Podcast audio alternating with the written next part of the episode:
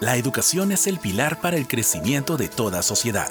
Al mismo tiempo, la tecnología nos permite estar más conectados. Por eso, la educación utiliza estas herramientas para llegar a todos, de una manera asertiva, amena y eficaz. Así surge Contacto Digital, un momento donde ponemos pausa y te informamos sobre el potencial y la actualidad de la educación virtual. Contacto Digital, la educación en tus manos. Muy buen día, estamos en una entrega más de Contacto Digital, la educación en tus manos. Mi nombre es José Armando Farge Cuchillo y soy docente de la carrera de Educación y Gestión del Aprendizaje de la Universidad Privada del Norte y me acompaña. Hola, ¿qué tal? ¿Cómo están todos? Los saluda Jean-Pierre Maravilla, estudiante de la carrera de Psicología de la Universidad Privada del Norte. ¿Qué tal, José? ¿Cómo estás? Buenas tardes. Muy bien, Jean-Pierre, y en esta oportunidad, querido amigo, nos espera un tema muy interesante, la importancia de la adicción en la educación y, por qué no decirlo, en la vida y en la formación de todo ser humano. Así es, eh, hoy nos espera un tema interesante que, que, de hecho estoy seguro que le va a ayudar a muchas profesionales y muchas personas para que puedan tener una mejor comunicación y puedan expresar de una mejor manera. Así que, si nos permiten, vamos a, a presentar a la invitada, ¿no? Por supuesto. Llegó el momento de conversar con los especialistas en Contacto Digital, la educación en tus manos. Alexandra Zavala Carocio, comunicadora nata con más de 7 años de trayectoria profesional en el medio radial y la locución, y con 8 años de experiencia en la cátedra universitaria. Alexandra Zavala Carocio es nuestra invitada especial en Contacto Digital. Muy buen día tengan todos ustedes, queridos, queridas, estudiantes, público en general que nos escuchan cada vez más en Contacto Digital. Ahora tenemos una invitada de lujo. Tenemos aquí a una comunicadora, Alessandra Zavala Carocio. Bienvenida, Alessandra.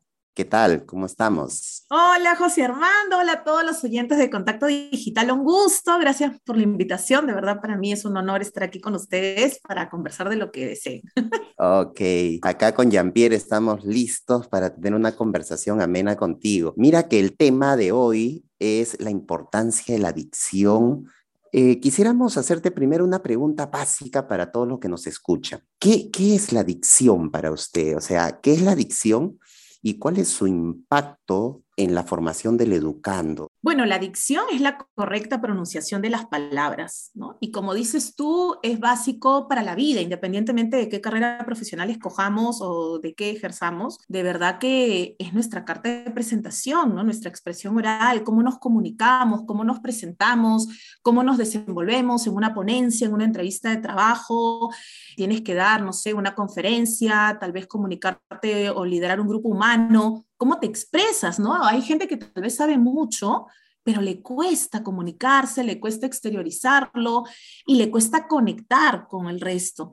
¿Qué tal, Alexandra? Un gusto, este, un gusto poder conversar contigo, como decía el profesor este, Farge. Eh, ¿Cuáles son las técnicas de dicción para que una persona pueda tener una correcta pronunciación de las palabras y así pueda desenvolverse en los diferentes ámbitos de la vida? Definitivamente full práctica. Y aquí hablamos, cuando hablamos de práctica, hablamos de ejercicios, desde primero estiramientos. ¿Por qué? Porque estamos, sobre todo, disculpen ustedes los jóvenes y, también los, los adolescentes, están acostumbrados a veces a hablar sin hacer mayor esfuerzo. Y como la otra persona entiende lo que dices o lo deduce, es como que, ah, bueno, me entendió y, me, y sigo hablando así, ¿no? No vocalizo, no abro la boca, no gesticulo mi cara.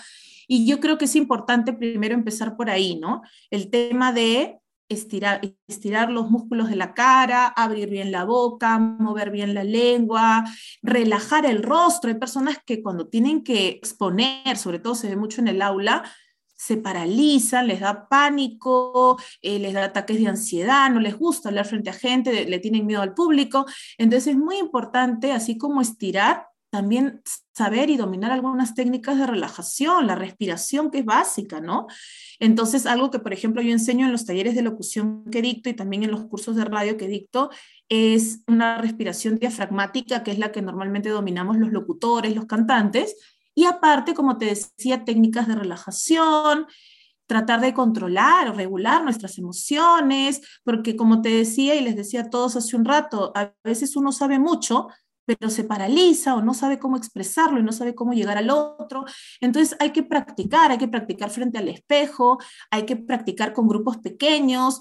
Eh, yo me acuerdo mucho que de niña me gustaba como que siempre hacer de teacher, de profe y ponía mis peluches y así ensayaba mis exposiciones de colegio, mis ponencias, todo, y ya luego empecé ya obviamente con grupos reales y de menos a más, ¿no? Creo que tener una buena dicción, una buena expresión oral, ser una especie de terapia de que, ¿sabes qué? Vas a ser inmune al nerviosismo, vas a ser inmune a, al, temor, al pánico escénico, o sea, debemos tal vez aceptar, Alessandra, de que ese es normal y que más bien lo que hay que intentar es manejarlo, ¿cierto? Manejarlo. O sea, eh, yo, por ejemplo, ahorita confieso, estoy un poquito nervioso.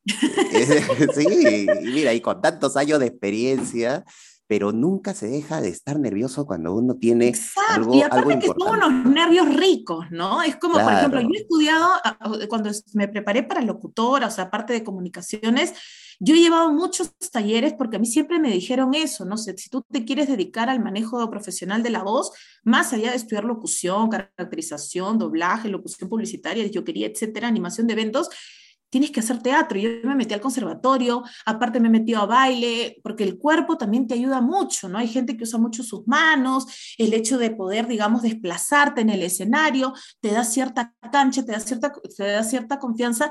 Y entonces yo siempre le digo a mis estudiantes eso, hay que ser conchudo en el buen sentido.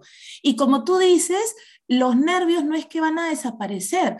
Tú hablas incluso con cantantes o con actores de trayectoria y te van a decir que siempre antes de un estreno, antes de empezar una obra, etcétera, hay esos nervios, pero como dices tú, tú tienes que ganarle a los nervios, tú tienes que vencer el miedo y tienes que dominarlos, controlarte y romperla, ¿no? Porque para eso estás ahí, te has preparado. Entonces, los nervios, hasta cierta manera, es como que esa adrenalina, igual cuando uno sale en vivo, pero, pero no puede ser que te paralice. Ahí sí ya el miedo te estaría jugando en contra, ¿no? Justamente aquí viene algo muy importante, me parece, Alessandra. Eh, ¿Cómo no sentir temor? Yo creo que, bueno, sentir un temor paralizante, sería, ¿no? Es que para ello se prepara. O sea, hay muchachos, hay jóvenes, muchos que nos escuchan, que tienen la habilidad de la expresión oral eh, de, manera casi innata, ¿no? Se lo han desarrollado en su vida social, pero hablamos de los otros, de aquellos escondiditos, agazapados, ¿no? Esta expresión oral creen que es, eh, va, a aparecer por, por, por, creación espontánea, ¿no? Pues. Cuando no, no es así. No, hay que todo hay que trabajarlo. Todo hay que trabajarlo y como dices tú, también hay que ser bien consciente y autocriticarse y autoanalizarse y ver, oye, ¿qué me falta? Ah, me cuesta hablar en público, entonces tengo que trabajar eso porque no siempre voy a estar escondido, ni siempre mi compañero va a salir a exponer por todos. O sea, en algún momento voy a tener yo que tomar la batuta y yo tengo que tomar las riendas de, de, mi trabajo, de mi vida, de mi profesión. Entonces, también ser consciente de eso, aceptarlo, reconocerlo y tratar de mejorarlo, ¿no? Como tú dices, está el teatro, está también la terapia, por ejemplo, psicológica, tal vez hay ahí un temor, algo que hay que trabajar, un trauma. A veces también hay que hacer terapia de lenguaje. Yo tengo a veces estudiantes que tienen temas de problema de lenguaje, que tienen y, y entonces yo sé que eso es algo con lo que ellos están ahí luchando y que los inhibe, pero hay que trabajarlo y trabajar las habilidades blandas, que como tú dices, lamentablemente en la educación básica regular no se le da la prioridad que debería, ¿no? Como que, ah, lo irá desarrollando, lo irá mejorando, y luego llegan a la universidad chicos que a veces no pueden exponer delante de un salón de 20 personas, ¿no? ¿Y cómo darse cuenta que una persona carece de buena adicción, Alexandra? Yo creo que lo peor, por lo menos a mí, lo peor que me puede pasar en algún momento de la vida es que me digan, ¿qué dijiste? No te entendí. Uy, no, yo me muero, me tiro por una ventana. Entonces, yo creo que si a alguien le pasa eso, que muchas veces su mamá, su papá o la gente con la que vive, su pareja, sus amigos, le dicen, ¿qué? ¿Qué has dicho? Oye, no te entendí, repite. Tiene que empezar a autopreguntarse, oye, ¿por qué la gente no me entiende, no? Cuando hablo. ¿Por qué me preguntan varias veces o me dicen que repita? Tal vez hablan como Bad Bunny, ¿no? El cantante de reggaetón, entonces ahí bostezando, ¿no? Entonces, tal vez, tal vez ahí hay algo que trabajar, ¿no? Yo creo que la gente con la que vivimos y nos relacionamos es nuestro mejor referente para hacernos dar cuenta, ¿no? Y los trabalenguas con el lápiz en la boca o con el corcho son una gran ayuda, pero eso hay que hacerlo permanentemente, sobre todo si ya te diste cuenta que tienes un tema de adicción que, que trabajar, ¿no? Claro, el trabajo, la adicción, el trabajo con las habilidades blandas, todo ello, eh, o sea, no parece, nace con la educación inicial, porque en la formación de los docentes la educación inicial está la psicomotricidad, la expresividad, y los chicos cantan, pero llegan a la primaria y baja. Y en la secundaria casi ni le dan importancia a la expresión oral. Es la verdad. Pero es cierto también, pero es cierto también, disculpa, este José Armando, que siempre desde el nido, desde primaria, están los que siempre están atrás, ¿no? Y se ocultan. Y la pregunta es, ¿qué hace la educación por ellos? O sea, esas, esas personitas siguen avanzando de grado y siempre se quedan atrás. Y siempre está el que la rompe, el que actúa el Día de la Madre, pero también están los que nunca salen. Hay un privilegio. Para ellos? ¿Qué hay para ellos? Se privilegia mucho, Alessandra, la, la, la, escritura, se privilegia mucho la gramática, la comprensión lectora. La teoría, eh, ¿no? o sea, no es malo, no es malo leer y comprender, no es malo escribir correctamente, pero hay un, con la expresión oral. Claro, Yo pienso que hay, un vacío y, y creo que nuestros docentes eh, no los preparan también para la expresión.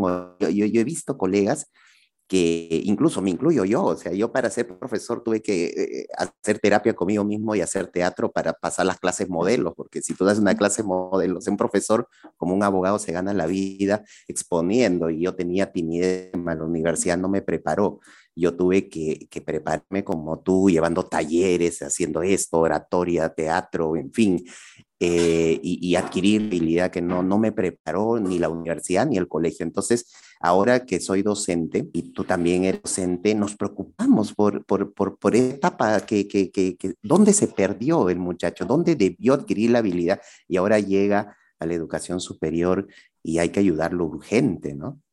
Sí, definitivamente. Y yo siempre, bueno, en, en, la universidad siempre propongo a fin de ciclo que deberían haber talleres extracurriculares, ¿no?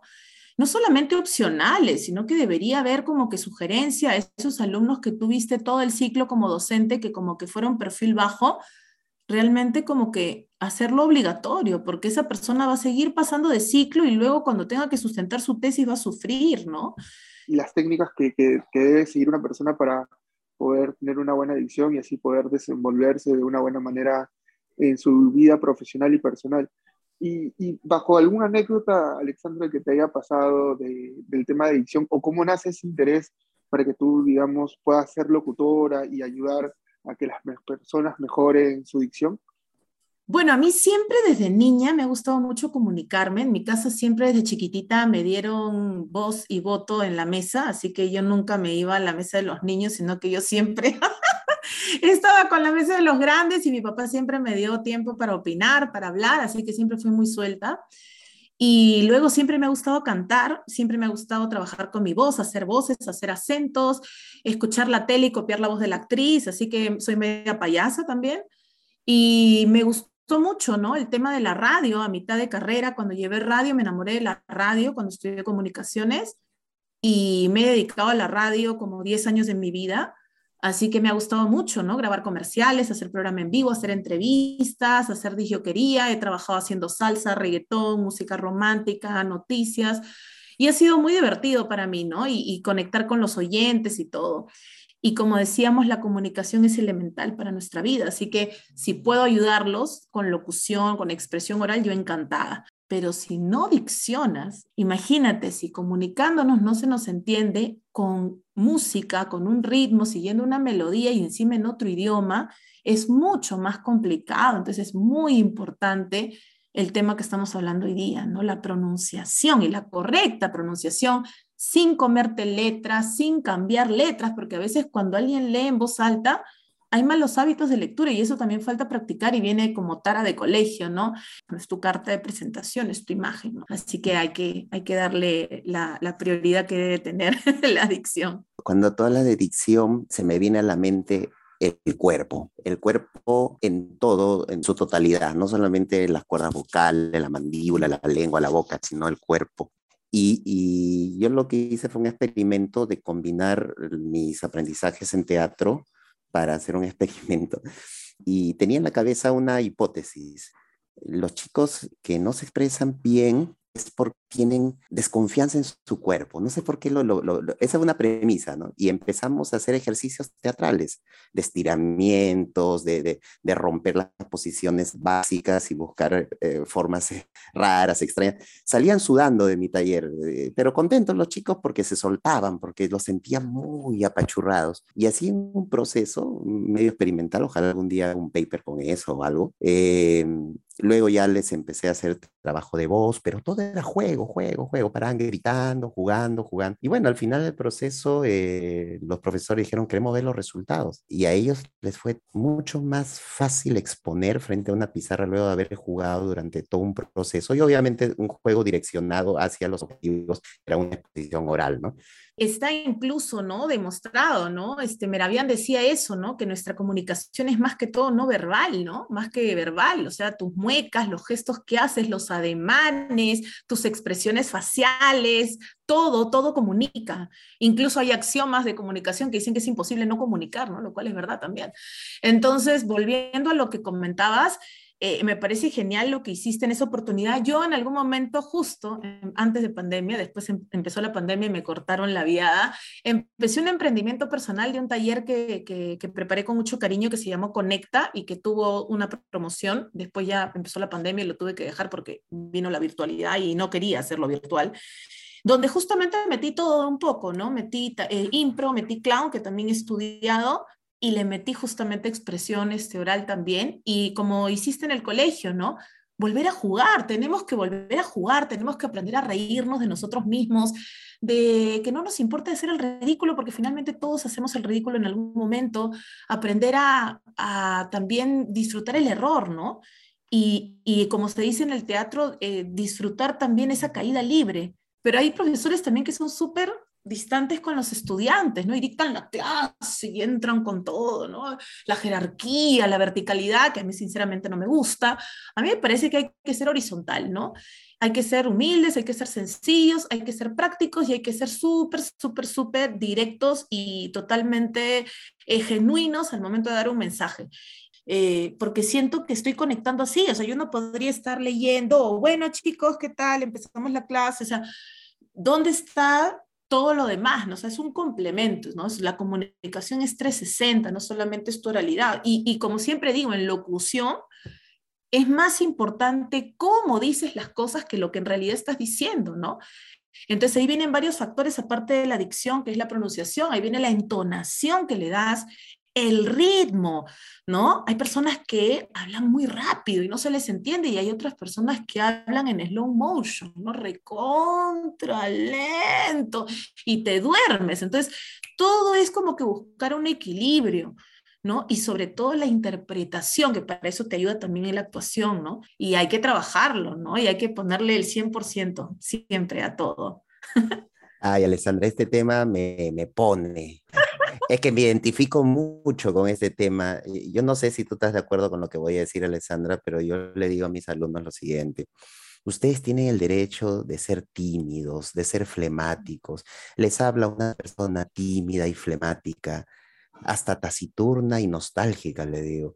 Pero también tienes que entender que si esa es tu esencia, no estás, no está prohibido explorar formas distintas de tu ser. O sea, si yo estoy en una entrevista de trabajo o estoy en, eh, en, una declamación o estoy en clase o estoy comunicándome con una chica que me gusta, en cualquier circunstancia, sea cual sea, yo puedo dejar mi timidez un ratito a un lado y ponerme una máscara y vivir una experiencia de vida hablando bien, comunicándome efectivamente, y, y, luego mi timidez eh, está en mí, no se me va a ir, o sea, es, es mi esencia, pero jueguen con su ser, busquen expresarse libremente, hacer con su cuerpo, con su voz, con su mente, lo que quieran y comunicar lo que le plazca, o sea, no se encierren. Yo creo que el punto es ese, ¿no? Eh, no se trata de que finjas o que, o que tal vez actúes, pero que sí que explores y que también trabajes tu confianza, ¿no? Si ya eres tímido por naturaleza, es tu esencia, como decías, está bien, pero allá afuera, como le digo siempre a los chicos, eh, la promoción del UPN o de este salón no es la única. Allá afuera nos vamos a encontrar con todas las demás promociones de todo el resto de universidades. La competencia está fuerte y en una entrevista de trabajo o a la hora de disertar, son minutos que tienes para venderte. La ah. persona no va a pensar, ay, sí, sí sabe, pero es tímido, porque bueno, cuando él era niño, nadie va a ser Esa es la guerra, esa es la guerra, Alessandra. Claro, que adaptarte al contexto. Cuando entras a un lugar, yo creo, no digo que tienes que hacerlo por llamar la atención, pero desde que entras a un lugar, yo creo de que venimos a dejar una huella, ¿no? A, conectar con gente y la única manera de conectar es impactando. Yo saludo y ese saludo, bueno, ahora estamos con la mascarilla, pero una sonrisa, incluso cuando sonríes, tus ojos también sonríen, así que independientemente que estemos con la mascarilla, se nota la calidez de tu voz, que ya tiene que ver con, con lo no verbal, ¿no? El tono que usas, hay gente que habla muy fuerte, hay gente que grita, que se impone, hay gente que siempre habla muy bajito, hay gente que duda mucho, hay gente que habla muy, ¿no? Súper así enérgico. Buscar el punto medio, ¿no? Manejar tus graves, tus agudos, porque tú tienes que comunicarte, así te guste o no, así es la vida, para coordinar algún trabajo, hacer un trabajo grupal de la universidad. Entonces, ¿qué vas a permitir que se sepa de ti en esa comunicación? Pero yo creo que son cositas que hay que ir probando y tal vez, quien dice, descubres un potencial en ti y luego te conviertes en orador. Hay muchos oradores internacionales que al inicio eran tímidos, ¿no? Y que ahora llenan pues estadios. Entonces, hay muchos cantantes y la mayoría de actores son tímidos. Entonces, e, e, es cuestión que, que, lo trabajes, ¿no? Y que te conviertas, ¿no? Cuando uno hace un comercial o cuando uno locuta, se transforma. Y luego, como dices tú, vuelves a quien eras, pero en ese momento jugaste y te permitiste ser otro y es muy entretenido y muy rico, ¿no? Aprendes mucho. Así que nunca se pierde. y nunca se pierde nos quedamos con, esa, con esas palabras muy bonitas. Nunca se pierde en esta vida, siempre se vive para más. Una. Alessandra, el tiempo nos ha sobrepasado como un tsunami, pero estamos muy contentos de todas maneras con todas las palabras que se han dicho aquí, con tu, con, con tu energía, con tu vibra, y, y, nos dejas muchas ideas, muchas ideas. La idea de, de, de trabajar no solamente la adicción, sino con la adicción todo, ¿no? Todo, todo, todo, el ser, ¿no? Porque es como una locomotora que arrastra todos los vagones, experiencias, habilidades blandas, eh, todo lo que viene a ser lo somático, lo psicológico y el contexto, en fin, y la comunicación, los otros, yo, en fin. Tantas cosas han dicho ahora. Nos vamos enriquecidos este día gracias a Alessandra Zavala y, su, y, toda su experiencia volcada en este programa de contacto digital, la educación en tus manos. Muchas gracias, Alessandra. Nos vemos. Muchas gracias a ustedes por la invitación y nada más decirle a todos los estudiantes de la UPN que nos escuchan siempre podemos mejorar, así que dedíquense a trabajar en ustedes, en mejorar sus habilidades, sus conocimientos, aprendan todo lo que puedan, métanse a todo lo que puedan, talleres, arte, conocimientos, cosas así, de cursos, porque de verdad nunca se termina de aprender y todo es perfectible, siempre podemos ser la mejor versión de nosotros, así que no se cansen de eso, no se cansen de eso. Y vamos para adelante. De verdad, gracias, ha sido un gusto, cuídense todos. Chao, nos vemos. Contacto Digital es un programa producido por la carrera de Educación y Gestión del Aprendizaje de la Universidad Privada del Norte. Radio UPN, conecta contigo.